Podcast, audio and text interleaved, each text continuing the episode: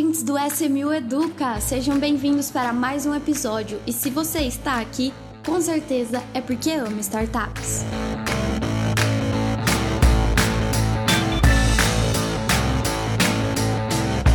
Sejam bem-vindos, ouvintes do podcast da SMU. Nós estamos aqui para mais um SMU Educa e hoje eu tô com um time de peso aqui que veio conversar com vocês sobre um dos temas mais importantes quando a gente fala de investimentos em startups, seja ele é, qual modalidade for, né? Qual modalidade de investimento for.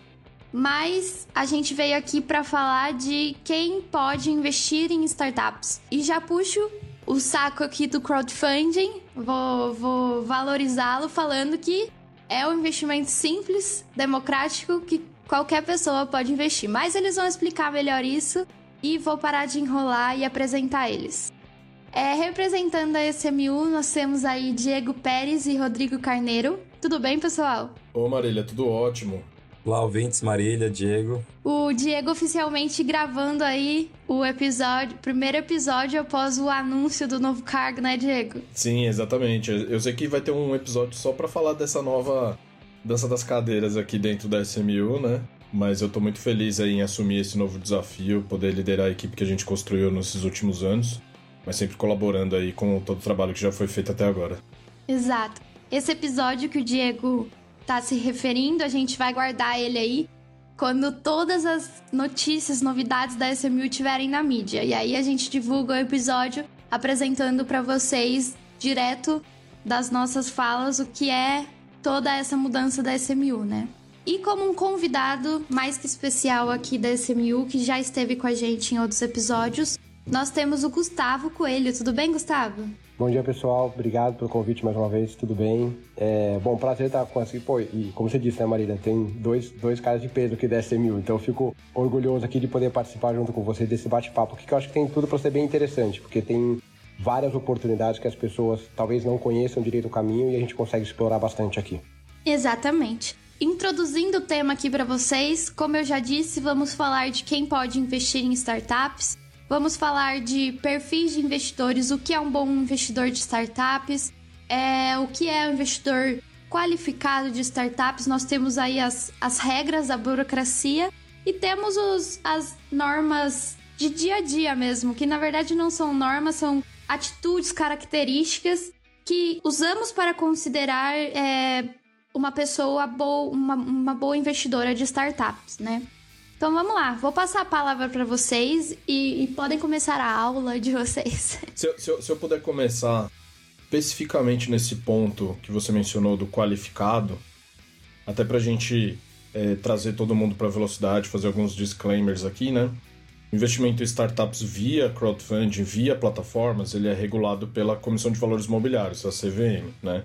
E a CVM traz um conceito regulatório do que é investidor qualificado. E, e esse investidor qualificado é aquele que possui é, investimentos né, ou um patrimônio líquido é, é, proprietário de um milhão de reais ou mais. Então a CVM entende que essa pessoa, uma pessoa que já conquistou um milhão de reais em patrimônio líquido, o que é um milhão de reais em patrimônio líquido? Você tira imóveis, né, ou pelo menos o um imóvel de habitação, e, e você considera os, as aplicações financeiras né, que você tem disponíveis na sua carteira de investimento. Se você se a, CVM entende que essa pessoa que alcançou esse patrimônio líquido, ela já é bem inteligente, assim, sabe? Bem espertinha. Ela sabe o que ela tá fazendo. É, ela, já, ela já sabe o que ela tá fazendo. Então ela pode assumir alguns riscos, né? Ela, ela tem é, acesso a alguns produtos que não estão disponíveis àquela pessoa que não é considerado investidor qualificado, tá? Então, esse, esse é um item regulatório. Não quer dizer assim, ah, o investidor qualificado é aquela pessoa que tem qualidades, que, que estudou e entende sobre o assunto. Também, tá? Porque o investidor qualificado ele também estudou para chegar nesse nível. Mas a, o conceito regulatório é esse, tá? Então, o investidor qualificado do ponto de vista regulatório é aquele que já acumulou mais de um milhão de reais é, em ativos financeiros. Bom, acho bom ter essa explicação, Diego, porque é um ponto importante. Agora, o Diego, assim, eu tô acostumado a ver bastante esse investidor qualificado. Eu acho que vale, vale a pena trazer para o pessoal aqui, é, via SMU, via plataforma crowdfunding, é um pouco diferente esse conceito, né? Permite com que o pessoal com tickets menores consigam fazer investimentos aqui. Como é que funciona? Ah, exatamente, né? Então, a proposta do crowdfunding de investimentos, né, também do ponto de vista regulatório, entregar acesso para investidores comuns investirem em startups, né, que até então era um investimento restrito, né? Poucas pessoas tinham acesso. Era um, um produto, né? uma classe de ativo disponível para um grupo específico, porque são pessoas que têm acesso, conhecem os empreendedores, conhecem esse universo, mas não vivem isso no dia a dia, né? Por exemplo, médicos, dentistas, advogados, sei lá, qualquer, qualquer tipo de profissão. E, e a proposta do crowdfunding foi permitir que esse, essa jornada de investimento pudesse ser disponibilizada numa plataforma para que qualquer pessoa na internet possa acessar. Mas a CVM ela quer fazer a distinção de quem é investidor qualificado e quem não é para acessar esse tipo de oferta, porque envolve alguns riscos. Investir em startups envolve alguns riscos, né? Não, não existe uma garantia de que o negócio vai dar certo, não existe uma projeção retilínea de retorno financeiro, não é uma renda fixa, né? É, é uma renda variável ali que pode é, dar certo ou não. E se não der certo, não tem nenhuma é, é, garantia que aquele valor que você investiu vai ser devolvido. Né? Então tem esses riscos que o investidor precisa é, estar de olho. É, mas a, a CVM também entende que até determinado padrão, um investidor comum pode investir, me, mesmo que ele não seja uma pessoa conhecedora no, no, na profundidade dos riscos envolvidos, né? Então a CVM estabeleceu um parâmetro que qualquer pessoa pode investir até 20 mil reais por ano em crowdfunding, é, sem precisar fazer qualquer tipo de declaração é, do patrimônio que ela possui antes de fazer o investimento. Mais de 20 mil reais, né? Até o, o investidor qualificado tem uma, uma, uma escadinha, né? Então a, a, a CVM entende que se você quiser investir acima de 20 mil reais, você não precisa ser um investidor qualificado.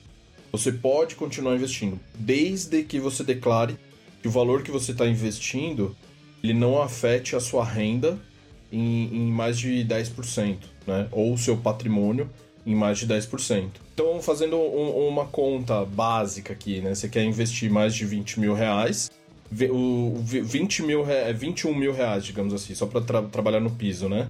O seu patrimônio, você tem que declarar que seu patrimônio é um pouco maior do que 200 mil reais. Então, se você não declarar ou falar assim, não, eu quero investir 20 mil reais, mas o meu patrimônio, meu patrimônio é inferior a isso. Então a CVM fala assim, ah, então esse investimento talvez não seja adequado para você, você não deveria entrar. Mas é meramente declaratório, né? O investidor ele só precisa é, informar que está ciente dessa, dessa condição. Eu vou pegar o carona aqui, Diego, falar um pouquinho.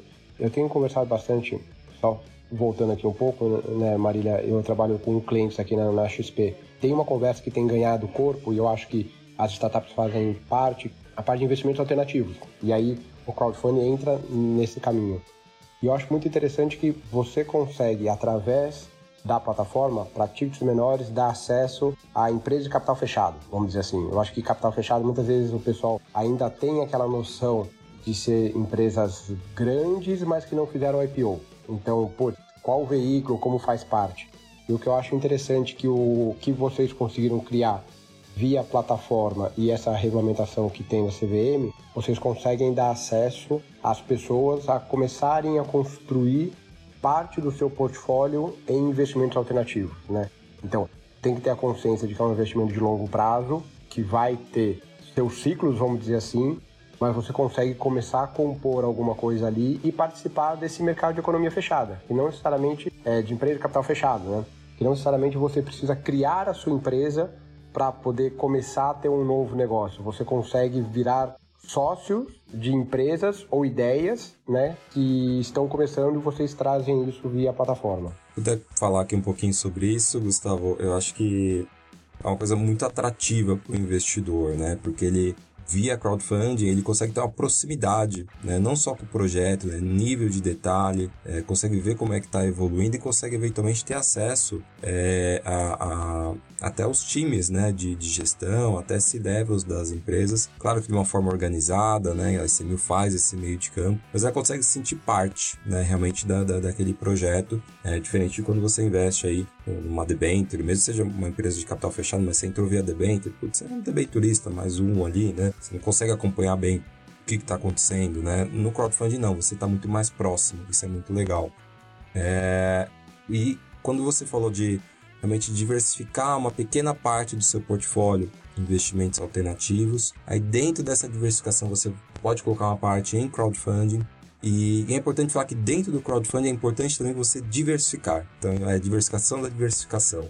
E, e, acho que o bom investidor ele tem que entender isso, né? ele tem que olhar o seu portfólio de startups, né? dentro da, das plataformas que ele investiu. Né? Então, se ele investiu aqui na SMU e, e, em outras plataformas, ele tem que realmente tentar diversificar esse, esse portfólio é, de uma forma racional, né? não é só sair investindo absolutamente em todas, mas escolher algumas e tentar diversificar por setor, por estágio de evolução, né, por tipo de título que está sendo vendido, por safras, né, dependendo do, dos anos, né, isso é um assunto que a gente pode até, pode até um outro uh, podcast só sobre isso, né, falar sobre safras, se a gente está passando agora por uma safra boa, ruim, né, qual a expectativa, mas é muito importante ter essa diversificação e estudos mostram, não só da SMU, né, estudos da SMU bateu com estudos de outros uh, venture capitals que atuam em empresas iniciais, que um portfólio de startups começa a fazer função de portfólio, efetivamente efeito de portfólio, a partir de 10, 12 empresas investidas. Né? Antes disso, você está contando com a sorte ou com o azar,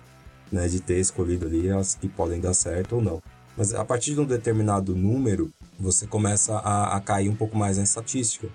Né? E aí você vai ter ali dentro daquelas 10, 12, 15 empresas provavelmente um cenário de exit, provavelmente um cenário de M&A, né? É, algumas vão, é, vão, vão perder, vai ser o write-off que nós chamamos, mas ao mesmo tempo outras vão compensar N vezes esse write-off. Então é muito importante também pensar nessa diversificação de, é, dentro do, do, portfólio de startups investidos via crowdfunding. E, e, e eu acho legal, o, o, Rodrigo, que você diversifica em termos de classe de ativos, né? Você vai ter um ativo diferente, mas mesmo dentro dessa classe, você consegue diversificar em setores, né? Que o, o muitas vezes a, a, pessoa quer participar de determinado setor, ou não tem conhecimento, não tem expertise, não tem acesso.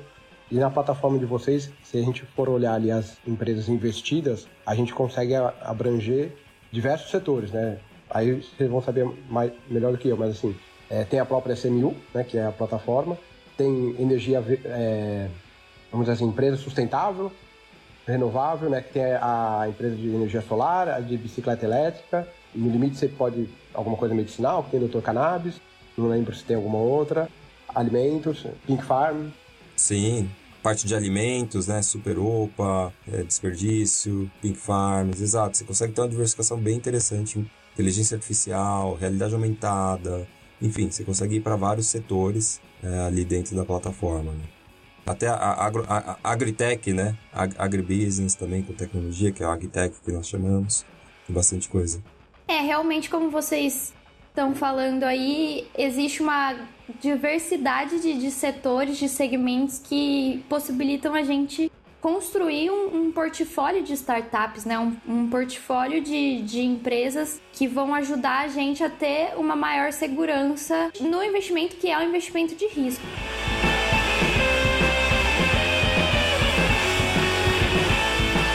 E aproveitando esse ponto, é, eu queria puxar aqui para vocês a questão de boas práticas, né, dos investidores, que nós temos a parte burocrática do que, é, do que se entende um, um, investidor qualificado, mas também nós temos as, as boas práticas, as atitudes, ações que, que os investidores têm, devem ter para estarem inseridos nesse, nessa, nessas modalidades de investimento de risco, que é investir em startups. Então, o que vocês consideram aí é, ações que, que tornam as pessoas bons investidores?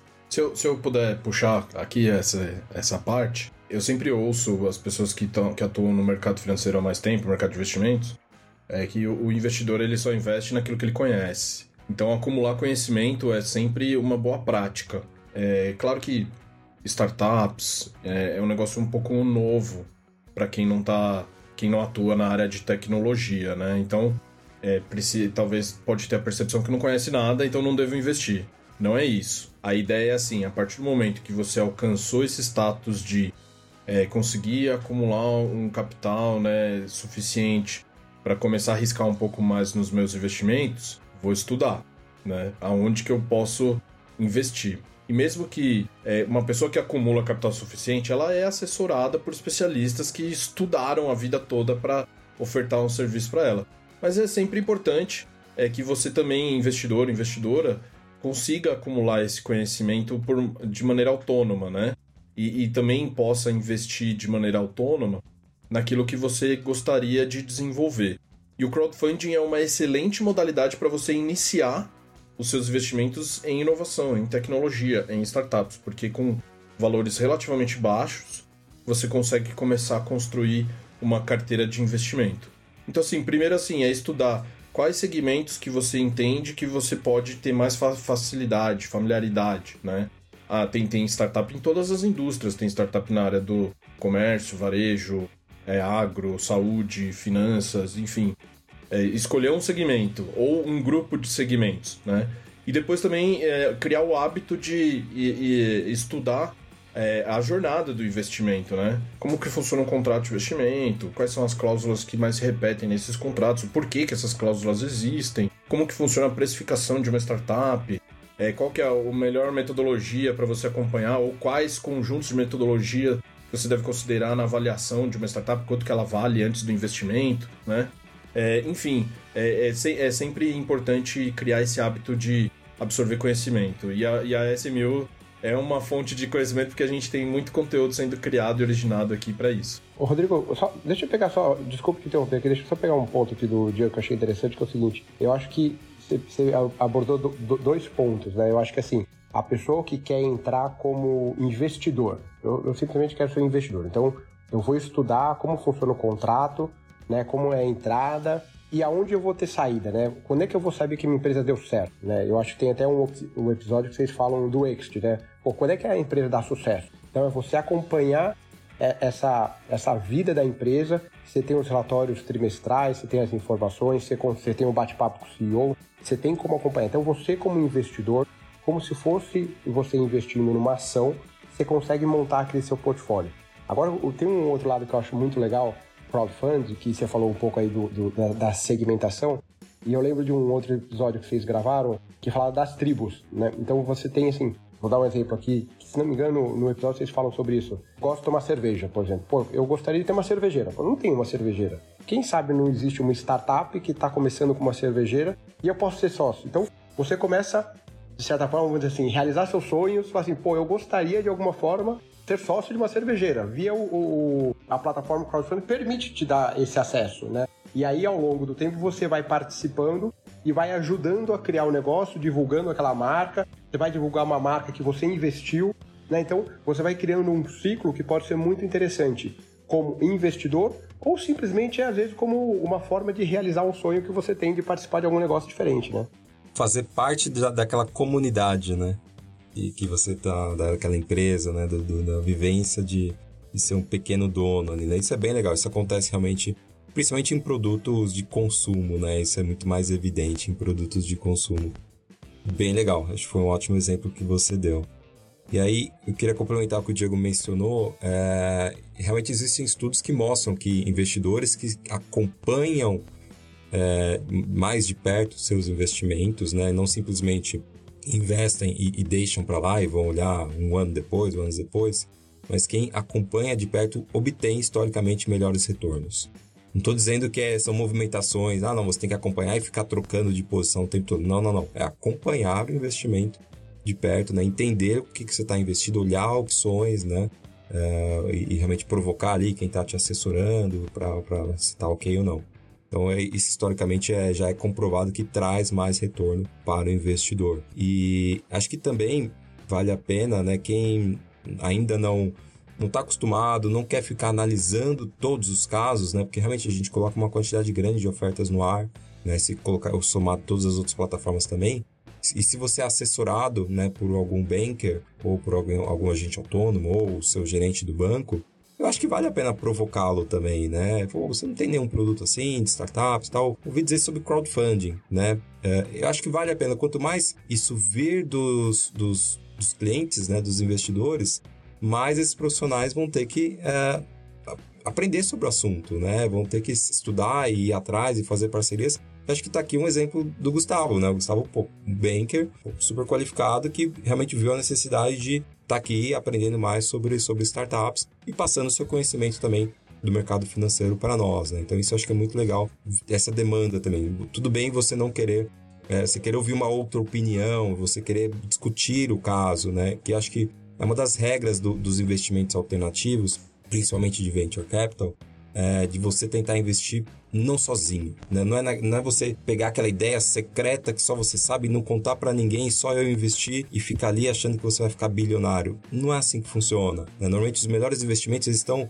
em grupos de investidores, né? Seja eles grupos de universidades, né? GV Angels, Insper Angels, MIT Angels, enfim, grupos, né? Então procure esses grupos, BR Angels, Anjos do Brasil, né? Eles são muito receptivos, né? Para esse tipo de... E aí você, lá você vai ter uma trilha de conhecimento, você vai ter um acesso a, a, a, muitas startups, a, a, debates, né, que acho que é a parte mais rica. Né? Então é, é, legal você investir em conjunto. E obviamente nas plataformas de, de crowdfunding você também tem esse efeito né, de estar investindo em conjunto. Afinal, pelo menos nós aqui na SMU, eu sei que a CRIA também faz isso, ela também investe. Então você está discutindo o assunto com quem está investindo junto com você. Então é melhor, vai, vai ter a chance de ser mais diligente na análise aumenta muito, a chance de ser mais diligente depois no pós-captação aumenta muito, né? Então você ganha força ali da, da comunidade também de investidores. Se eu, se eu puder fazer mais um comentário aqui também, é, eu acho legal reforçar que o investimento em startups, além de é, ser uma estratégia de portfólio, né, que você precisa montar um portfólio, ter várias investidas ali para ter um resultado melhor, igual o Rodrigo falou. É, a partir da vigésima, talvez você comece a ter algum resultado, né? É, é não resultado, né? Uma percepção de equilíbrio, né? É, de, de, portfólio, né? Efeito de portfólio. É, é, também tem que pensar que é um investimento de longo prazo, né? também tem que estar tá um pouco mais afeito ao, ao efeito tempo, né? É, no, o, o, Gustavo que vai gostar, né? Porque ele é maratonista, né? É uma maratona, né? é, então, assim, a, a, você tem que pensar que é algo que vai acontecer com o passar do tempo, não tem nada de imediato, tem altos e baixos, né? Tem momentos que são mais complexos, que o portfólio parece que ele tá caindo, tem momentos que parece que o portfólio tá subindo, e tem as entradas e saídas. Tem empresa que sai do portfólio, tem empresa que entra, né? Você precisa sempre buscar é, alimentar e cultivar o portfólio, né? Eu estava até conversando um pouco mais cedo hoje com um investidor que, inclusive, da nossa base aqui da SMU, que ele já investiu em mais de 20 empresas, né? É, e ele é um, um, executivo de carreira, assim, trabalhou muitos anos, com, chegou a ser esse level de empresas no mercado financeiro na área de tecnologia, e ele estava me, ele tava me apresentando uma startup. Ele falou assim: ó, acabei de investir nessa startup, gostaria de te apresentar. Mas no final da conversa ele estava me falando um pouco do portfólio dele. Ele está indo para Nova York semana que vem bater o, o sino da Nasdaq de uma empresa que ele investiu há 10 anos atrás. Né? Entendeu? É, então ele, ele, ele já, já, já fez a jornada toda, assim, sabe? Mas ele continua investindo. E ele continuou, acabou de me apresentar uma empresa que está querendo captar 500, 600 mil reais, assim, sabe? Então é um trabalho assim de você enxergar os êxitos, mas também continuar investindo. E no meio do caminho, algumas vão ficar para trás. Faz parte. Faz parte mesmo. Não, não se desespere se uma empresa der água. Né? Mas sempre busque é, acompanhar o portfólio para que ele se equilibre. Diego, você tocou um ponto aqui importante que eu estava esperando que você acabasse de falar para pegar na carona. Que é, é, é, um ponto chato, mas é um ponto importante. Né? Um dos, um, uma das necessidades de você diversificar, que igual você falou assim, por ter 10, 12 empresas, é porque provável que algumas, pode ser que dessas 10, 12, algumas não vão, não vão para frente, né? Então, assim, você tem uma segmentação aí de que vão empresas vão ficar para trás e pode ser que não dê certo mesmo, mas o importante é que você tenha essa diversificação para que você tenha uma empresa, um investimento que vai dar certo, vai compensar todos aqueles outros que você deixou para trás, vamos dizer assim. Eu, eu tava conversando com, com, com um gestor de um venture capital outro dia, de bem early stage, e assim, muitas vezes assim, a empresa nem tá rodando ainda, tem só ideia. A ideia deles era fazer investimento em mais ou menos 60, 70 empresas, que assim, que, que iam sobreviver, ou que iam chegar em alguma etapa, era na segunda etapa seguinte eram 25, no, depois de 5, 6 anos eles estavam achando que ia chegar, tipo, se chegasse 10 estava ótimo, de 70, né? Então você vê aí que na caminhada teve bastante gente que ficou para trás, né?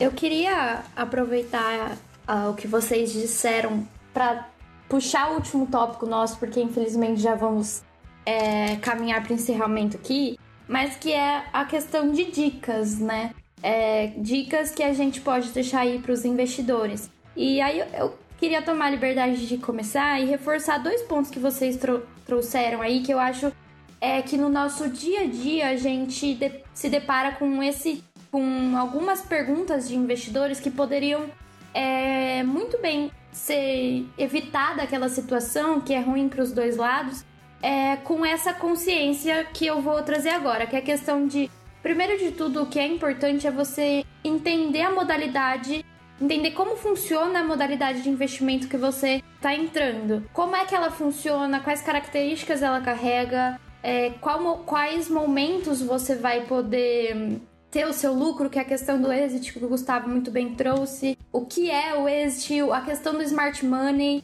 Então, tipo, é muito importante você entender a modalidade que você está entrando, porque tem muita gente que entra com um sonho de tipo, nossa, quero ser um investidor, uma investidora anjo, e como esses, essas pessoas que a gente vê aí na internet, de tipo, ah, ela é uma, uma grande investidora de startups, então eu quero ser igual. Mas você se depara com uma realidade que você não está habituada, acaba tendo problemas com algumas situações que poderiam ter sido evitadas uma vez que você entende a modalidade que você está entrando, uma modalidade de investimento, né? E um outro ponto que é a questão da, da importância da diversificação de portfólio, da construção de portfólio, na verdade, que é, é um investimento de risco, então você tem que focar em diversificar esses riscos como o Diego muito bem trouxe, as startups quebram, assim como tudo. É, a gente tenta ao máximo diminuir esse risco, mas por, por vezes pode vir a acontecer com qualquer pessoa, né? Então, se você tem 10, 20 mil reais, o ideal, assim, não é colocar tudo em uma única startup, é você separar esse dinheiro em, em várias startups para se uma quebrar, você tem a outra como base. Então, é, eu gosto de, de, Eu gostaria de deixar esses dois pontos, porque a gente vê isso no nosso dia a dia de pessoas que acabam se chateando, se magoando por coisas que poderiam ter sido evitadas. Pegando um ponto aqui, Marília, eu acho que a gente tem que tomar um cuidado, porque quando você está analisando o mundo de startup, a maioria, todo mundo fala do que deu certo, né? Ninguém vai contar que a sua startup não deu, não, não deu certo. Então, assim, no limite, dá mais errado do que certo. Assim, eu acho que é meio igual jogador de futebol, né? Todo mundo conhece Neymar, Cristiano Ronaldo, foram os caras que deram certo. Quantas pessoas querem ser jogador de futebol e não conseguem? Então, assim, tem todo conhecer a história, né? O caminho que uma startup tem que percorrer, que é um caminho longo e, e, e duro, né? Assim, é, a gente tem conversado com bastante startups, a gente sabe as dores que o pessoal passa, né? Então, assim, chegar lá, de, dar certo, tem todo um caminho é importante ter a paciência e caminhar pro longo prazo. É igual a maratona, né, Diego? Que você comentou aí. É, eu gosto de fazer essas analogias com o esporte também, porque tem muitos esportes que entram um pouco nessa dinâmica, né? Eu o Rodrigo, a gente acompanha muito Fórmula 1, né? A gente discute Fórmula 1 bastante, né? É, mas assim, são é, 20 pilotos que correm a Fórmula 1 anualmente, mas existem mais de 200 mil atletas profissionais mundo afora que, que poderiam estar tá lá naquela cadeira, assim, sabe? Que correm em outras categorias, né? Então, assim, so, são os 20 que são os seletos, que conseguiram, que venceram, né? Mas existem outras categorias, categorias paralelas ali, Fórmula E, DTM, né? Turismo, Stock Car, NASCAR, tal, não sei o quê que os pilotos de que não conseguiram chegar na Fórmula 1 podem recorrer, né? Mas é, não quer dizer que eles não alcançaram o sucesso, né? E ao mesmo tempo, quem investe no piloto é uma, uma geralmente é uma equipe, né? Que tem a escola de formação de pilotos, né? A, a, a escola de, de pilotos tem 50 pilotos, mas no final só tem duas. Dois pilotos que vão correr. só tem duas vagas. Às vezes quatro, porque a, a, tem uma, uma equipe da Fórmula 1 que tem duas escuderias, né? É, mas assim, para cada 100, só dois chegam no topo. Mas não quer dizer que no meio do caminho aqueles outros 80, 90 não deram algum resultado para essa equipe que investiu nele, porque ele foi para outra categoria, porque ele ativou a marca, porque ele ajudou a desenvolver o carro e assim por diante. Então, é, essas analogias eu gosto de fazer um pouco. E, e dá até para fazer, Diego, pegando essa analogia, eu, eu gostei, porque tem muito piloto que tem muito valor também, porque não é só porque ele é um excelente piloto, mas que ele soube se vender de uma certa forma e trouxe marcas, trouxe patrocinadores que, lógico, se você for um mais purista do esporte, voltar lá para Fórmula 1 dos anos da época do Fangio e tal, isso não era levado tanto em consideração, mas pô, um piloto consegue trazer marcas, patrocínios, está de uma certa forma garantindo a existência daquela equipe, porque é muito caro, né? Assim como uma startup também, se você tem ali um fundador né, uma dupla de fundadores. Fala, putz, esse cara aqui é o gênio, eu sei que ele é muito bom, esse é o, o empreendedor. Mas do lado dele tem um cara, putz, esse é o vendedor. Cara, a chance, né, de você conseguir ter ali um, uma startup melhor é muito grande, porque a vida de uma startup é uma venda o tempo todo, né? É uma venda para os seus clientes, é uma venda para os seus investidores, né? É, ele tem que se saber se vender. Se a startup não tem alguém ali que saiba é, vender, vai ser muito difícil ela dar certo, né? Ao final do dia, tem que gerar receita e tem que trazer investimentos. E isso é venda. Uma coisa que eu queria dar como dica, né, já indo para essa parte final, é, é, é dura, mas eu vou dizer. Quando você olhar o seu portfólio, foque nas que estão indo bem. Se preocupe nas que estão indo bem. São essas que vão te dar retorno. Não, não, não foque nas que estão indo mal. E eu vejo muito, muito investidor focando nas que estão indo mal, tá? É, e por que isso? Normalmente pela distribuição, por a gente estar no early stage, as que estão indo bem, as que dão certo, as que dão exit, as que vão para M&A, né, são vendidas, as que recebem grandes uh, captações de fundo, as que chegam até a Nasdaq, como o Diego falou aqui no meio do podcast, elas pagam muitas vezes o valor de todo o portfólio. E você tem que ir dobrando a posição nessas vencedoras. Você tem que ir fazendo follow-on nessas vencedoras. Você tem que se preocupar muito nos detalhes dos contratos dessas vencedoras. Você tem que tentar ajudar essas vencedoras de alguma Você tem que estar muito próximo dessas. As que perderam, as que estão indo muito mal nesse estágio early stage, desculpa, elas não conseguiram provar a sua tese. Não tem comprador para o seu produto, para o seu serviço o suficiente, não tem escala ou ele não tem execução. Né? Então não adianta ficar botando mais dinheiro e normalmente o que fica lá de residual é, para vender, é, ah, vou vender a marca, ah, vou vender o material que sobrou, o ferro, sei lá o que. Cara, isso não vale muito pouco, né? Se conseguir monetizar. Então é uma, é uma canalização de energia para o local correto. Tá? Se você pegar aí todos os, os, os livros, uh, todos as, os cursos dos melhores investidores do mundo de Venture Capital, Sequoia, SoftBank, uh, aqui no Brasil, Kazek, Kenner, você pode ver, eles focam uh, nos, nos, vencedores. Infelizmente, você tem que focar nos vencedores, está muito próximo desse. Você tem que acompanhar, se você tiver direito de fazer follow-on, faça e, não, e brigue por cada vírgula do contrato desses vencedores. Muito impactante sua fala, porque é é realmente isso, né? Assim, às vezes a gente olha pro que tá dando errado e, e se desespera. E quando você vai ver a que tá dando certo, tá suprindo a falta que a outra vai, em teoria, poderia fazer, né? Então é realmente isso. Só o último ponto aqui, da, do lado das dicas, assim, eu acho, e aí trazendo pro esporte de novo aqui, eu acho que a gente tem que se, é, se atentar aos detalhes, né? Eu acho que o, vocês falaram, pô, o cara que chega ali na frente é o cara que às vezes acertou o detalhe, né? É o cara que conseguiu ajustar o carro melhor, é o cara que foi mais rápido no, na troca de pneus. Então, assim, a gente está atento qual que é o diferencial daquela empresa, o que, que ela faz diferente, como ela trata o cliente diferente, quais são os detalhes que fazem. Porque às vezes você tem várias empresas que fazem a mesma coisa. Mas, pô, tem alguma coisa que vai chamar atenção. Né? Então, talvez seja analisar pequenos detalhes das empresas que vai fazer com que aquela empresa dê o próximo passo ou o cara, ou o cara que ganha a corrida e chega na Fórmula 1, né? Acho que tem esses pontos que eu acho que aqui como dica, acho os detalhes importantes a gente analisar também.